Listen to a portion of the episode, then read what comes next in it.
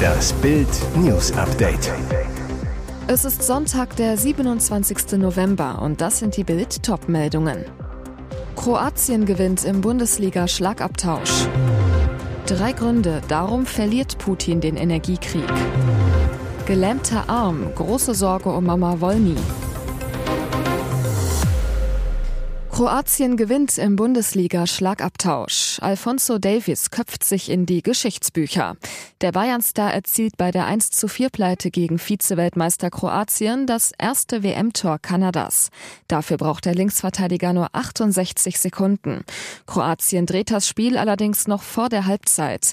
Den Ausgleich erzielte Hoffenheim-Stürmer Andrej Kramaric mit seinem ersten Torschuss bei der WM. Wie bei der Belgien-Pleite spielen die Kanadier auch gegen Kroatien überraschend stark mit.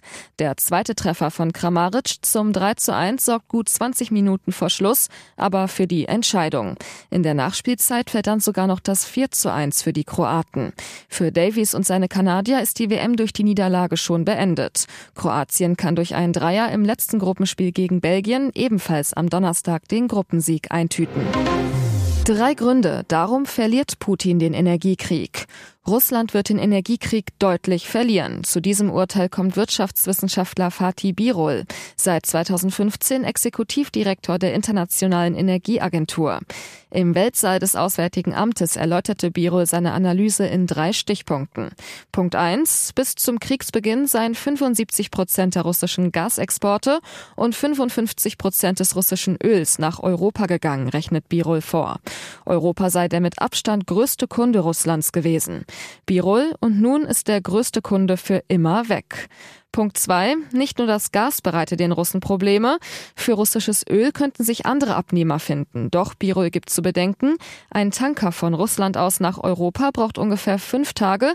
Nach Asien dauert es 65 bis 75 Tage. Punkt 3. Die Russen bräuchten viel Technik, um ihre geologisch komplexen Öl- und Gasfelder zu erschließen. Birol, die Tatsache, dass viele Technologiefirmen Russland verlassen haben, wird es sehr schwierig machen, das Produktionslevel zu halten. Birol, es ist wichtig zu verstehen, die Wurzel des Problems ist Russlands Invasion der Ukraine. Nieder mit Chi. Wie lange sitzt der Knallhart-Machthaber noch fest im Sattel? Die Demonstrationen gegen die chinesische Regierung spitzen sich zu. Es sind die größten Proteste seit Jahrzehnten.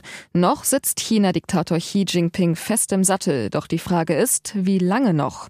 In Shanghai und Peking demonstrieren hunderte Chinesen gegen die Corona-Politik der strengen Lockdowns. Aber nicht nur. Immer öfter wird Xi Jinping direkt zum Rücktritt aufgefordert. In Peking durchbrachen Bewohner in mehreren Nachbarschaften die Zäune ihrer Wohnanlagen. Am Sonntagabend hielten Protestler als Zeichen gegen Zensur weiße Blätter hoch. Auf den Straßen von Wuhan rissen Menschen Barrikaden ein. Doch wie ernst ist die Lage für Xi Jinping wirklich? Für Samuel Chu, der als Menschenrechtsaktivist mit Hongkonger Wurzeln die Diktatur von Xi Jinping genau beobachtet, sind die offenen Proteste gegen die kommunistischen Machthaber eine echte Zeitenwende. Zu Bild sagte er, die Kraft dieses revolutionären Moments kann gar nicht hoch genug eingeschätzt werden. Durch die Zero-Covid-Strategie von Xi mit strengen Lockdowns und ständigen Corona-Tests gibt es überall im Land Orte des Widerstands gegen die Machthaber. Die Corona-Politik habe jeden Bürger zu einem Regimekritiker gemacht, sagt Chu. Gelähmter Arm, große Sorge um Mama Wolny. Silvia Wolny, die Matriarchin von Deutschlands berühmtester Großfamilie, ist von einer asiatischen Tigermücke gestochen worden. Sie habe extreme Schmerzen. Wolny erklärt in ihrer Instagram-Story, das ist eine ganz, ganz kleine Mücke, die auch Lähmungen verursacht und Nervenschmerzen. Und die Schmerzen, muss ich euch wirklich sagen, sind bis heute noch extrem. Sie habe sich gerade bettfertig gemacht, als sie den fiesen Stich des Insekts spürt. Ein Riesenschmerz in ihrer Schulter. Daraufhin habe ihr Arm nur noch leblos runtergehangen. Wolny wundert sich, dass diese kleine Mücke so etwas verursachen könne. Silvia warnt ihre 475.000 Follower. Passt auf euch auf. Die kleinste Mücke kann euch außer Gefecht setzen. Tatsächlich ist mit Tigermücken ganz und gar nicht zu spaßen. Erst kürzlich berichtete Bild über das Schicksal von Sebastian Rötschke. Der 27-Jährige musste nach einem Stich und der daraus resultierten Blutvergiftung ganze viermal ins künstliche Koma versetzt werden. Immerhin, Mama Wolny befindet sich wieder auf dem Weg der Besserung. Und jetzt weitere wichtige Meldungen des Tages vom Bild Newsdesk. Bei dieser Geburt war alles dran. Hände, Füße, Nase, Ohren und ein kleines Schwänzchen. In Mexiko ist ein Mädchen mit einem extrem seltenen Fortsatz auf die Welt gekommen. Als Ärzte das Neugeborene gleich nach der Kaiserschnittgeburt untersuchten, fanden sie einen fast sechs Zentimeter langen Schwanz am Po des Babys. Eine außergewöhnliche Entdeckung. Auf der ganzen Welt sind nur rund 50 solcher Fälle dokumentiert. Wie das Portal Science Direct zusammenfasste, kann es mehr oder weniger zufällig zur Bildung eines menschlichen Schwanzes kommen, ohne eine vorgeburtliche oder familiäre Vorgeschichte, wie es heißt. Auch im Fall des Mädchens aus Mexiko bildete sich der Schwanz aus dem Nichts. Während der Schwangerschaft habe es keine Auffälligkeiten gegeben, auch sei die Mutter des Kindes keiner Strahlung oder ungünstigen Umweltfaktoren ausgesetzt gewesen. Das Kind sei die Tochter zweier gesunder Eltern in den späten Zwanzigern. Madonna zeigt alle sechs Kinder und alle schauen nur auf sie. Ein seltener Anblick. An Thanksgiving postete Madonna auf Instagram einen Schnappschuss von ihrem Sechser im Lotto, alle ihre Kinder. Zusammengekommen war die Familie für den amerikanischen Feiertag bei Mama Madonna. Jetzt zeigte die Sängerin ihren fast 19 Millionen Followern eine Reihe von Fotos der Festlichkeiten. Dazu schrieb sie, wofür ich dankbar bin. Für ihre sechs Sprösslinge Lourdes, Rocco, David, Mercy, James sowie die Zwillinge Esther und Stell Auffällig, Dresscode des Tages war wohl Gothic Look, denn fast die ganze Familie trug schwarz und die Frauen Corsagen. Madonna trug ein tief ausgeschnittenes schwarzes Kleid und mehrere silberne Halsketten. Dazu kombinierte sie passende schwarze Handschuhe, Strümpfe und Stiefel.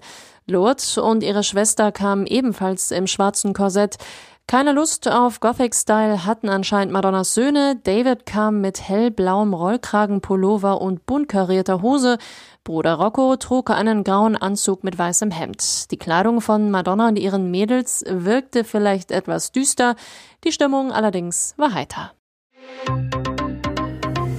Ihr hört das Bild News Update mit weiteren Meldungen des Tages. Trauer um SPD-Politiker Jens Bullerjan. Der ehemalige sachsen-anhaltische Finanzminister ist tot. Er starb im Alter von 60 Jahren in einem Krankenhaus in Eisleben an den Folgen einer schweren Erkrankung. Das bestätigten ein Regierungssprecher sowie Bullerjans früherer Staatssekretär Jörg Felkner der deutschen Presseagentur. Zuerst hatte die Mitteldeutsche Zeitung über den Tod des Politikers berichtet. Bulayan war von 2006 bis 2016 Finanzminister. Von 2006 bis 2007 war er Vize-Bundesvorsitzender der SPD. In einem Interview mit der Mitteldeutschen Zeitung hatte der SPD-Politiker im Mai dieses Jahres öffentlich gemacht, dass er an der seltenen Nervenkrankheit ALS leidet. Dabei handelt es sich um eine nicht heilbare Erkrankung des Nervensystems. Das ist eine Besonderheit meiner Krankheit. Hoffnung auf Heilung gibt es nicht. Damit muss man umgehen, hatte Bulayan damals gesagt.